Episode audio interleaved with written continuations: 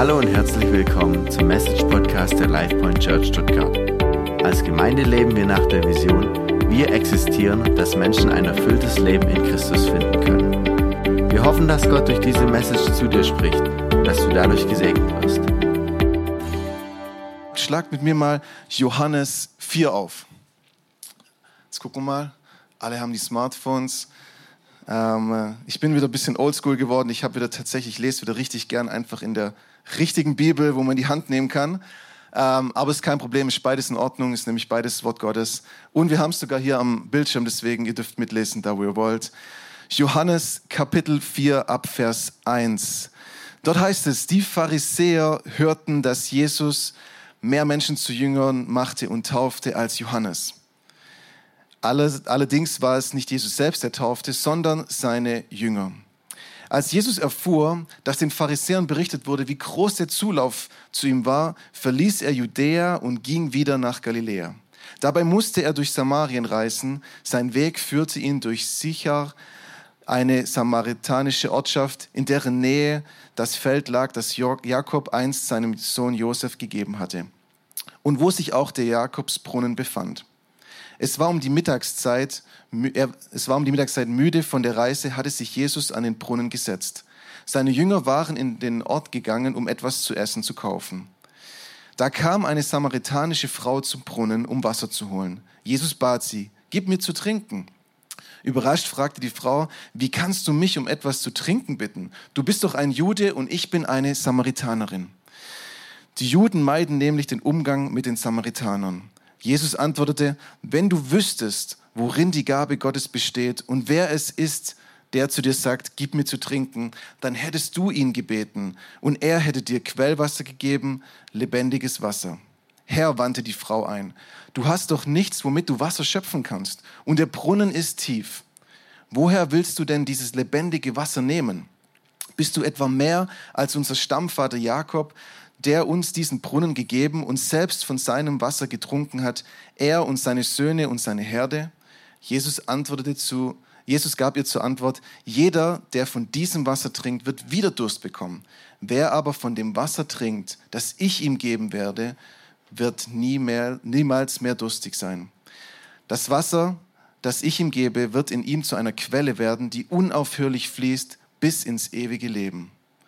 Herr, bitte gib mir von diesem Wasser, sagte die Frau, dann werde ich nie mehr Durst haben und muss nicht mehr hierher kommen, um Wasser zu holen.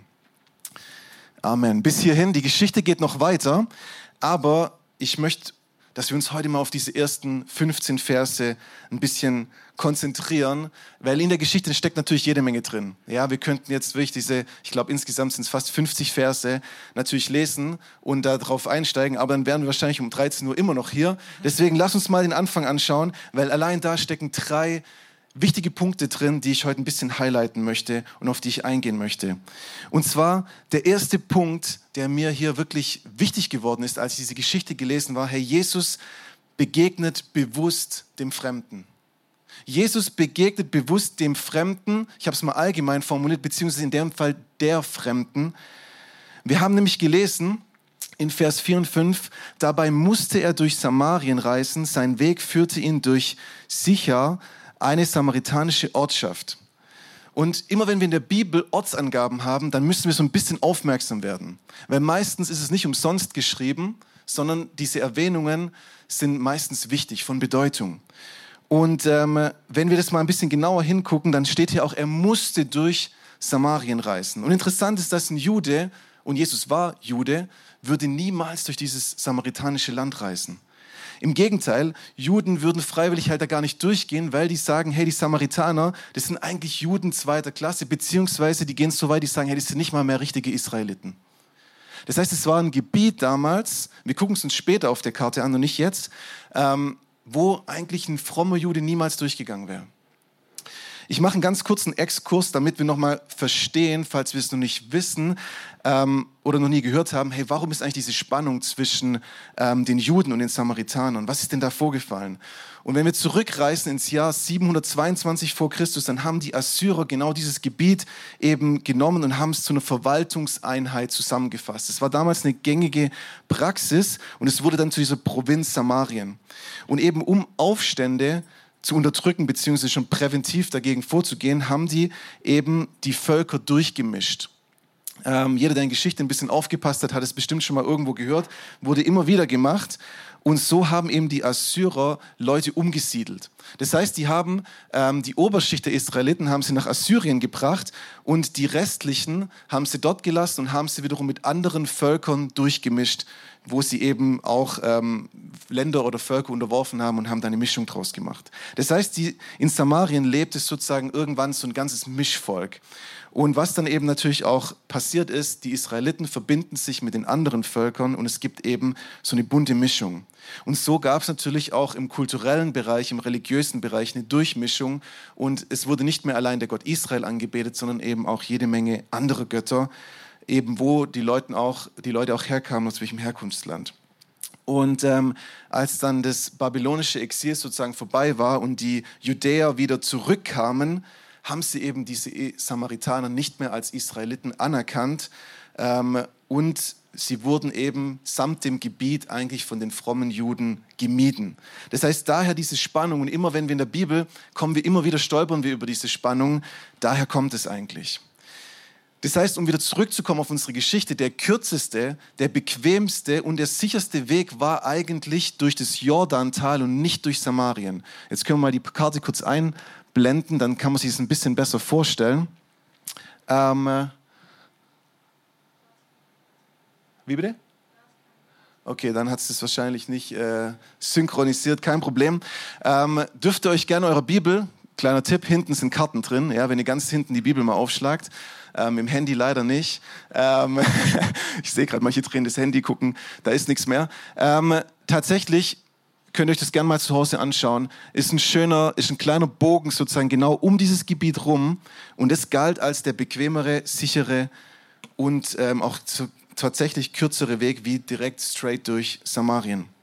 So, Jesus wählt diesen Weg nicht, also nicht diesen bequemen, nicht diesen sicheren, nicht diesen gängigen Weg, wo das andere, die anderen Juden unterwegs waren, sondern er ging bewusst in dieses fremde Land. Er ging bewusst in dieses Gebiet, wo eigentlich ein frommer Jude nicht reingeht, beziehungsweise da müsste viel passieren, dass ein Jude wirklich da reingehen würde.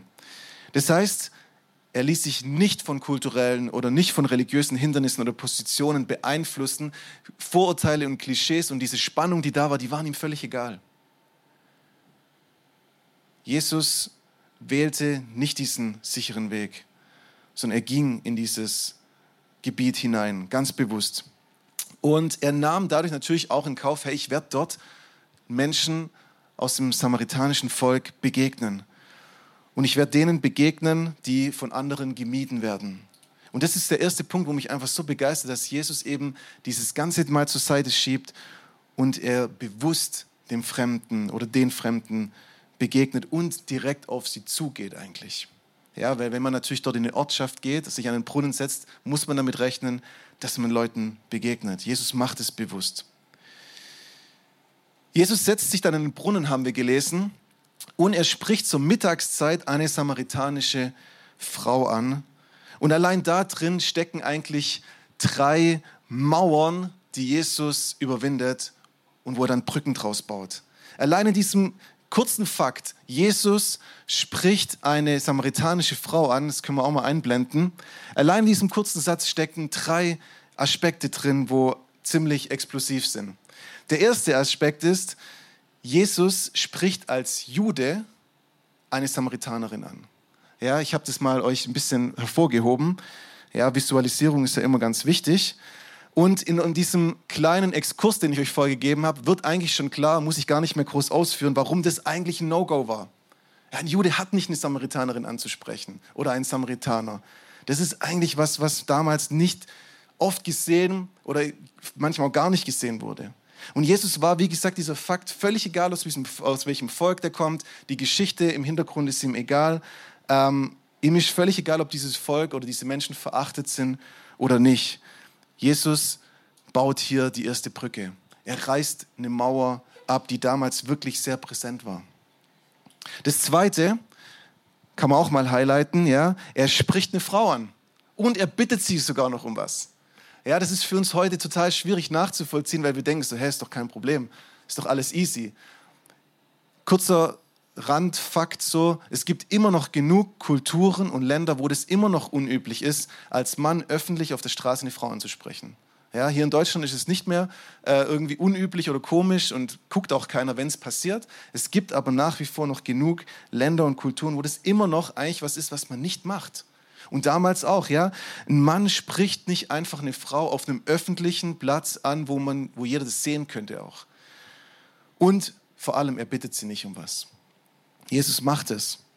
Und ähm, das ist auch eine von vielen Begegnungen in der Bibel, wo Jesus auch diese kulturelle und gesellschaftliche Mauer zwischen Mann und Frau überwindet. Und Jesus, wenn wir auch mal das ganze Neue Testament angucken und die Evangelien, Herr Jesus traut den Frauen richtig viel zu. Jesus traut auch dieser Frau in der Geschichte eine gute Botschaft an. Und später, wenn wir ein bisschen weiterspringen, ja, war Jesus derjenige, der auch den Frauen, die als erstes eigentlich diese gute Botschaft anvertraut hat und gesagt hat, hey, geht und zeigt, sagt es den Brüdern, was passiert ist. Jesus überwindet dieses Anliegen, dieses, dieses Problem, diese Mauer zwischen Mann und Frau. Und er zeigt ihnen an mehreren Stellen, und auch da in der Geschichte kommt es raus, wie gesagt, lest sie mal komplett zu Hause durch, zeigt auch Jesus dieser Frau ihren Wert. Er spricht jetzt nicht nur, der dritte Punkt, den ich rausheben möchte, auch jetzt hier nochmal, er spricht jetzt nicht nur eine Frau an, sondern er spricht eigentlich eine Frau bzw. eine Person an, die offensichtlich in Sünde lebt. Das ist die dritte Mauer, die hier überwunden wird. Weil nicht umsonst kommt diese Frau zur Mittagszeit, ich habe das auch mal markiert, ähm, zu diesem Brunnen. In der Regel war es damals so, dass Frauen morgens zum Brunnen gegangen sind, beziehungsweise vielleicht wieder spät abends, also immer dann, wenn es nicht super heiß war. Macht ja auch eigentlich Sinn. Das heißt, wenn jemand bewusst zu einer Mittagszeit Wasser holen geht, dann ist es normalerweise so, dass man sagt, hey, ich möchte nicht unbedingt jetzt mit anderen in Kontakt kommen. Ich möchte alleine sein, ich möchte einfach nicht irgendwelche Kommentare abbekommen, ich möchte jetzt nicht mit irgendjemandem diskutieren, ich möchte nicht belächelt oder komisch angeguckt werden oder irgendwas, sondern diese Frau sagt, okay, ich gehe bewusst zu dieser Uhrzeit, ich gehe bewusst mittags und ich möchte eigentlich nicht wirklich jemand begegnen. Das heißt, in der Geschichte, wenn wir weiterlesen, kommt dann tatsächlich auch raus, diese Frau hatte mehrere Männer, war mehrfach verheiratet, lebt aktuell mit jemandem zusammen, mit dem sie eigentlich auch nicht verheiratet war. Das heißt, es war damals auch offensichtlich, hey, das war jemand, wo in Sünde gelebt hat, wo so gelebt hat, wie es Gott nicht gefällt und wo eigentlich deswegen auch wahrscheinlich von den anderen Leuten dementsprechend belächelt, ausgegrenzt wurde, was auch immer. Und sie lebte in dieser Situation. Und sie kam da auch nicht wirklich raus. Jesus spricht diese Sünderin an, spricht diese Frau an. Und auch das war was, was damals ein frommer Jude niemals gemacht hätte. Ein frommer Jude gibt sich eigentlich oder hat vermieden, mit Sündern sich abzugeben. Und in Matthäus 9, Vers 11 kommt ja auch diese Situation, wo die Jünger von Jesus werden angesprochen und werden gefragt von den Pharisäern, von den Schriftgelehrten, von den frommen Menschen damals, hey, wie kann euer Herr eigentlich mit diesen Sündern und diesen Zöllnern abhängen? Ich finde es immer spannend, dass Zöllner extra noch erwähnt werden. Ja, nicht nur Sünder, sondern es ist nochmal eine eigene Kategorie. Ja, und Jesus wird dann so gefragt, hey, wie geht das? Das kann nicht sein. Das ist doch ein Rabbi, das ist doch ein Lehrer, das ist doch ein frommer Mensch. Wie kann der mit diesen Menschen abhängen? Weiß er nicht, dass er sich unrein macht dadurch? Weiß er nicht, dass es nicht geht? Und noch schlimmer, er sitzt mit denen an einem Tisch und man sagt, ja, er ist aus einem Topf sozusagen mit diesen Menschen. Und im damaligen Denken war das, hey, ich mache mich selber unrein, wenn ich das tue. Und Jesus macht es ständig. Jesus geht ständig zu diesen Menschen. Er gibt sich ständig mit denen ab, die offensichtlich in Sünde leben, die offensichtlich ja da nicht so unterwegs waren, wie es der Rest der Gesellschaft vielleicht gern gesehen hätte. Und er sagt, hey, genau zu den Menschen gehe ich und ich überwinde auch diese Mauer. Er meidet den verlorenen und sündigen Menschen nicht, sondern er geht auf ihn zu, er spricht sie an und er reicht ihnen die Hand. Und das ist damals auch, das ist absolut krass gewesen. Und mir, hat, mir merkt auch wirklich, da kamen viele gar nicht klar damit. Aber Jesus tut es. Und dass Jesus genau diese Mauer überwindet, dass Jesus diese Mauer zu Menschen, die das Ziel verfehlt haben. Sünde ist nichts anderes wie Zielverfehlung. Griechisch Hamatia, das Ziel verfehlen. Jesus geht genau auf diese Menschen zu. Und dass Jesus das tut, ist für uns heute die Rettung. Weil wir sind auch Sünder. Ja, ohne Jesus sind wir verloren. Das muss uns einfach immer wieder bewusst sein, auch wenn wir solche Geschichten lesen. Wenn Jesus diese Mauer nicht überwinden würde, wenn er diese Brücke nicht bauen würde, dann würden wir heute nicht hier sitzen. Wir brauchen Jesus, der diese Mauer niederreißt. Und wir brauchen diese Gnade Gottes. Wir brauchen seine Vergebung. Gott sei Dank hat er sich entschieden, reinzugehen in das Land. Gott sei Dank hat er sich entschieden, hier eine Brücke zu bauen.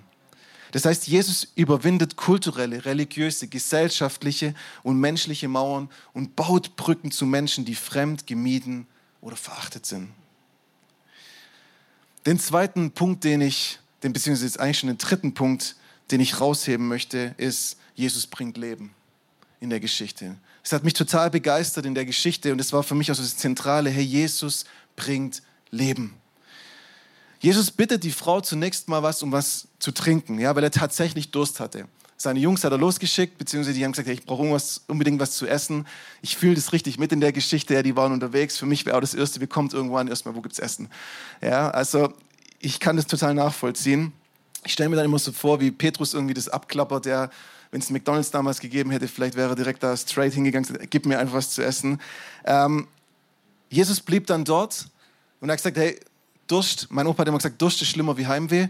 Ähm, erst noch was zum Trinken. Und er bittet tatsächlich die Frau, und er hat wirklich Durst. Ja, ist ein körperliches Bedürfnis, aber er nutzt diese Gelegenheit, um direkt daran anzuknüpfen, zu sagen, hey, ähm, es gibt nicht nur diesen körperlichen Durst, sondern es gibt auch noch einen anderen Durst. Und er bietet im Gegenzug dieser Frau auch an, hey, ich habe Wasser, das den Durst für immer stillt, das zu einer inneren Quelle wird, eine Quelle, die nie austrocknet und die überfließt bis ins ewige Leben. Er nützt dieses körperliche Bedürfnis und knüpft daran an und sagt, hey, es gibt dieses körperliche und dieses innere Bedürfnis.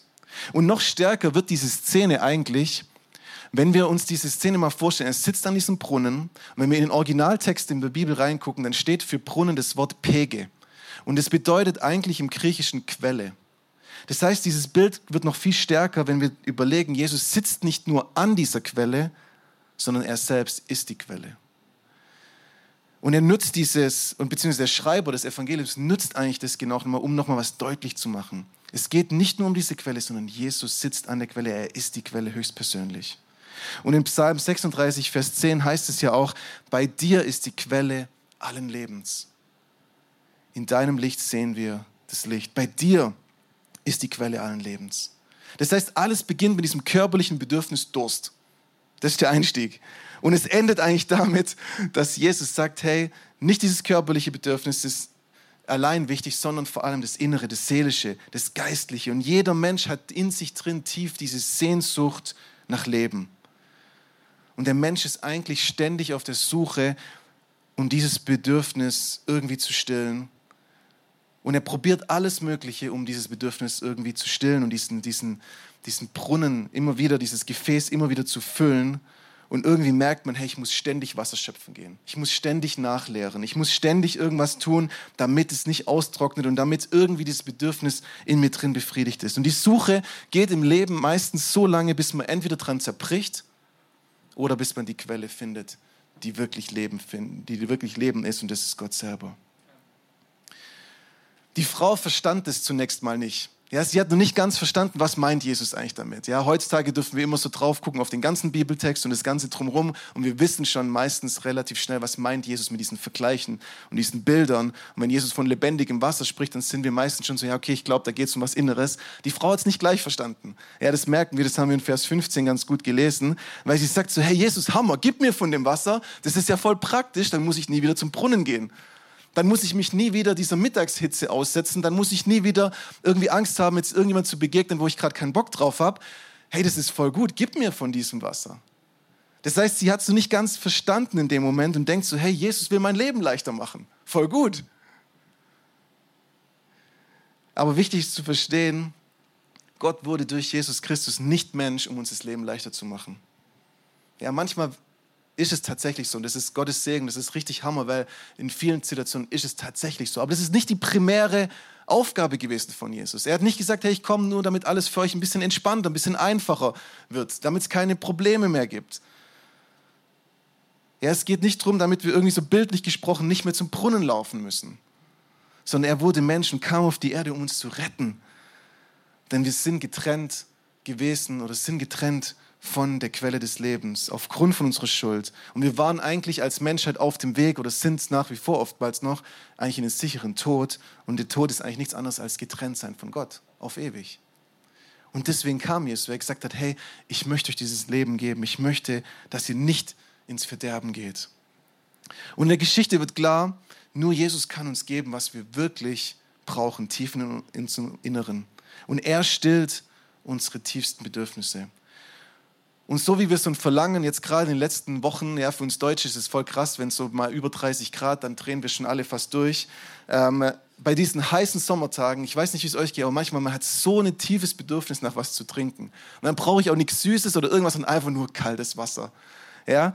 Und so müssen wir uns das vorstellen, so wie wir hier wirklich das Bedürfnis haben, dieses Verlangen haben nach diesem frischen, kalten Wasser, so haben wir auch tief in uns drinnen, wenn wir ganz ehrlich sind, wenn wir uns mal Zeit nehmen, uns mit uns mal kurz beschäftigen, spüren wir, wir haben auch ein tiefes Verlangen nach Lebendigkeit, nach Leben.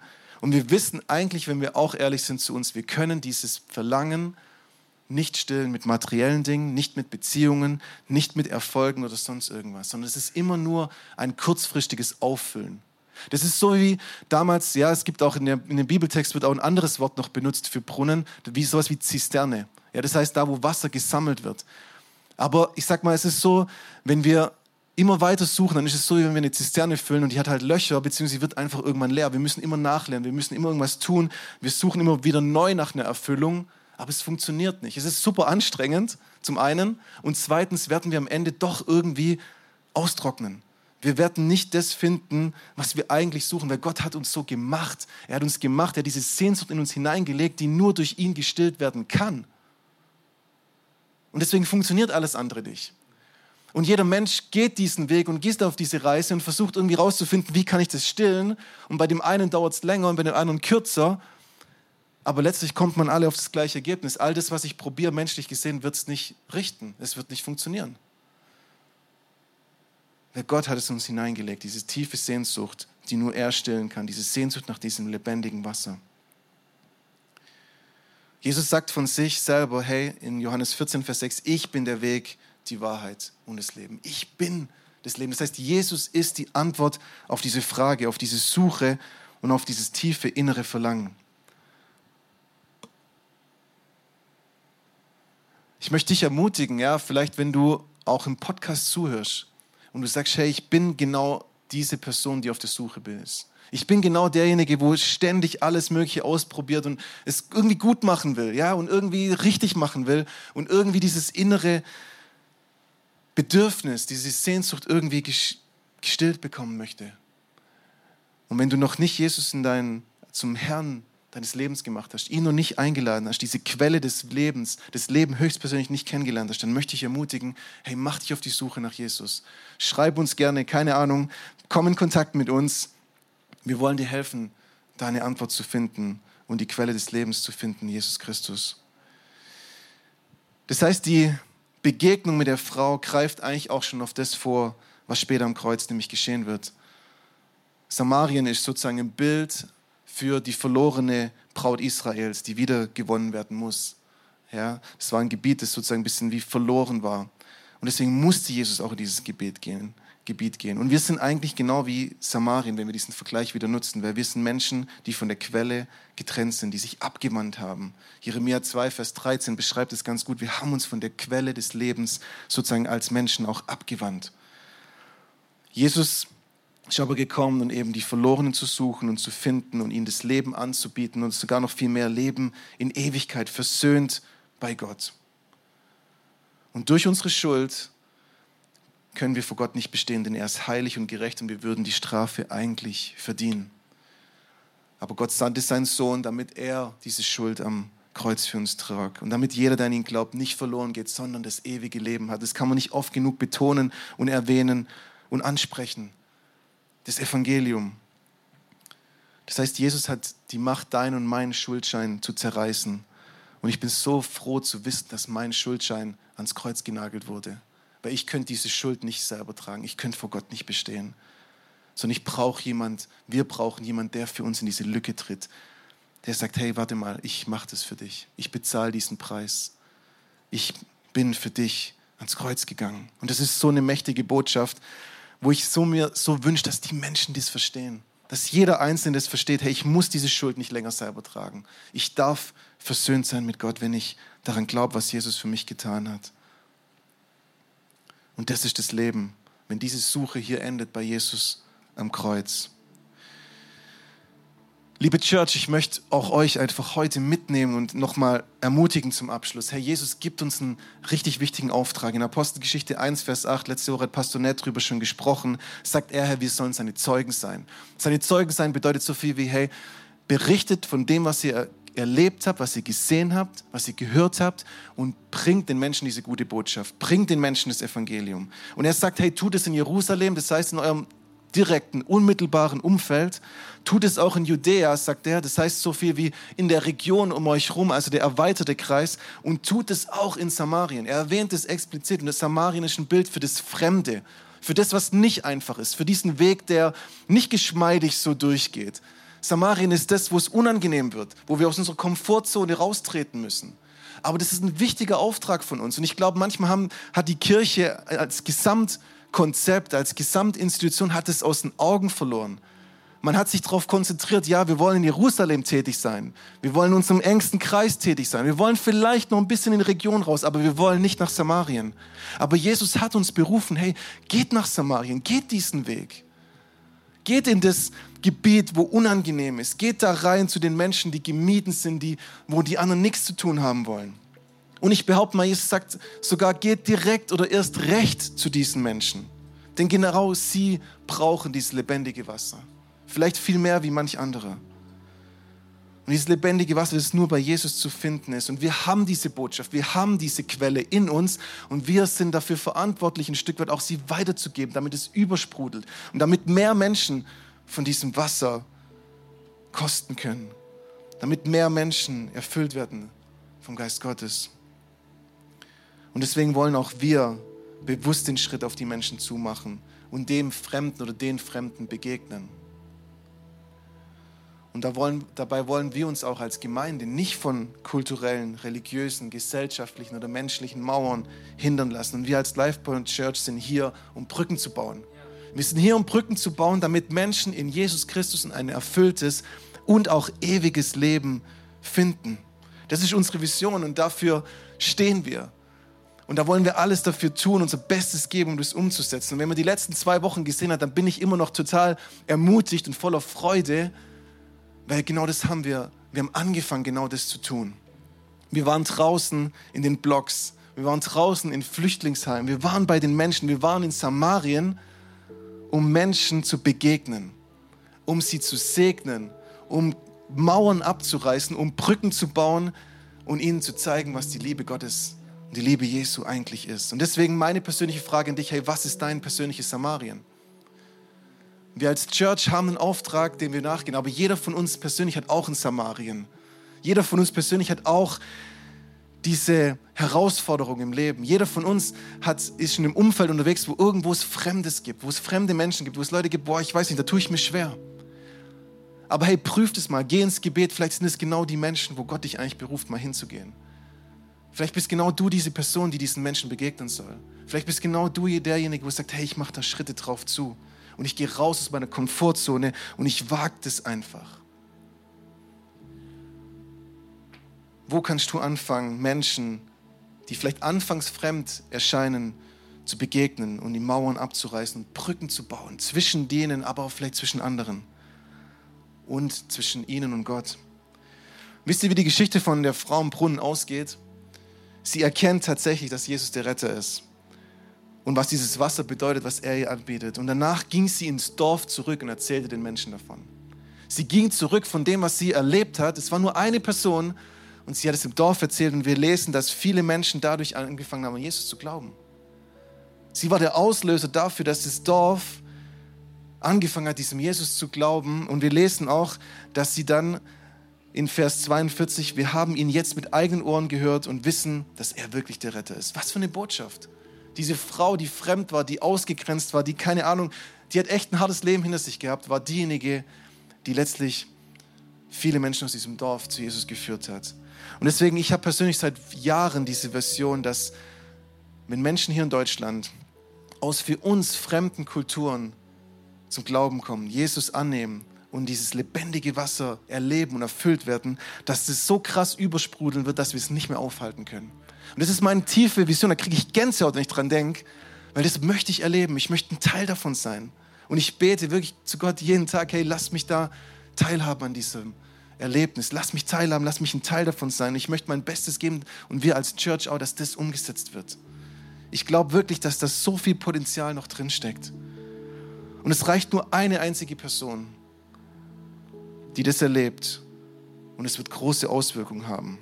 Das haben wir in dieser Geschichte gesehen. Und das heißt, wir sind hier im Halsschlag nicht aus Zufall. Wir sind hier vielleicht in Samarien. Vielleicht ist es auch für den einen oder anderen hier ein bisschen wie Samarien. Vieles scheint vielleicht uns fremd zu sein, aber wir sind hier genau richtig, denn Jesus liebt genau diese Menschen hier. Jesus liebt die Menschen aus den Blogs. Jesus liebt diese Menschen, die ähm, da zusammengekommen sind, die es schwer haben, die bewusst hier leben oder hier leben müssen vielleicht sogar, sich das nicht aussuchen konnten teilweise. Jesus liebt diese Menschen, er möchte sie retten. Und er möchte, dass sie ihn kennenlernen. Und wisst ihr was? Genau das wünsche ich mir auch. Und ich glaube, das wünschen wir uns als Church auch. Und deshalb lasst uns, so wie Jesus, bewusst den Menschen begegnen. Lasst uns Mauern abreißen. Lasst uns stattdessen Mauern bauen und Menschen das Leben bringen. Amen. Lasst uns zum letzten Lied einfach noch aufstehen und mir ist immer total wichtig, hey, lasst uns eine Antwort geben. Lass uns eine Antwort geben von dem, was wir gehört haben. Lass uns eine Antwort geben, vielleicht auf diesen, auf diesen Impuls zu sagen, hey Jesus, bisher habe ich mich nur für dich interessiert und ich habe viel gehört. Aber vielleicht ist heute dran zu sagen, hey Jesus, ich möchte, dass du der Herr meines Lebens bist. Vielleicht ist heute genau dran zu sagen, ich brauche dieses lebendige Wasser. Ich brauche Jesus als mein Retter. Ich brauche diese Vergebung. Ich möchte nicht länger suchen. Ich möchte nicht länger mit irgendwelchen banalen Dingen mein, mein Herz und mein Inneres füllen, sondern ich möchte diesen tiefen Frieden, diese tiefe Freude, die nur Jesus geben kann, die unabhängig ist von Umständen, die möchte ich haben. Und ich möchte in Verbindung kommen mit meinem himmlischen Vater, der mich unendlich liebt, der mit offenen Armen dasteht. Dann gib Jesus eine Antwort. Vielleicht ist aber auch der Impuls heute für dich zu sagen, hey, ich muss rausgehen. Ich habe mich zu lang in meinen vier Wänden eingeschlossen und ich habe das, das Christsein zu, zu, einer, zu so einer Privatsache gemacht. Christsein und Jesus nachzufolgen ist nicht privat, es ist persönlich, ja, aber nicht privat.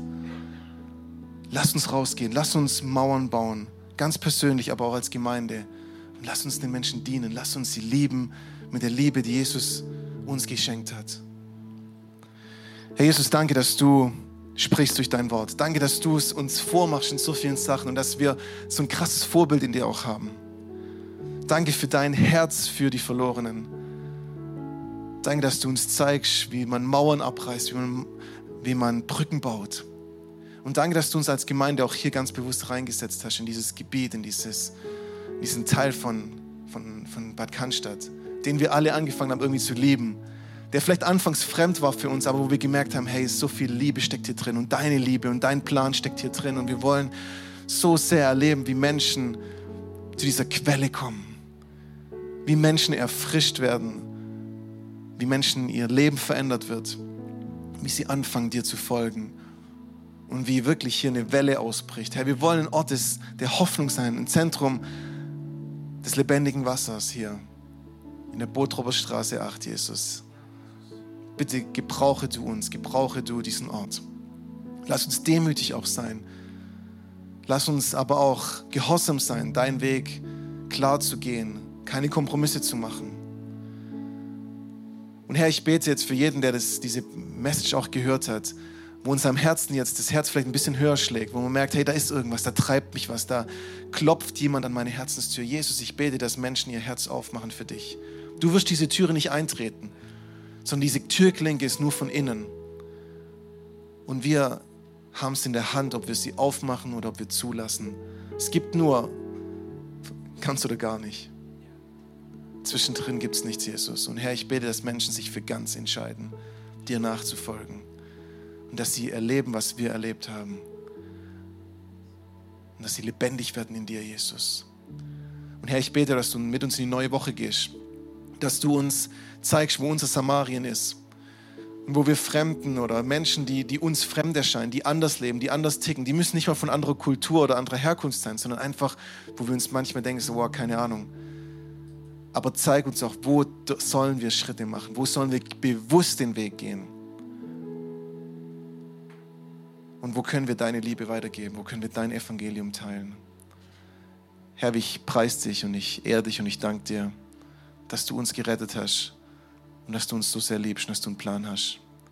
In deinem heiligen Namen. Amen.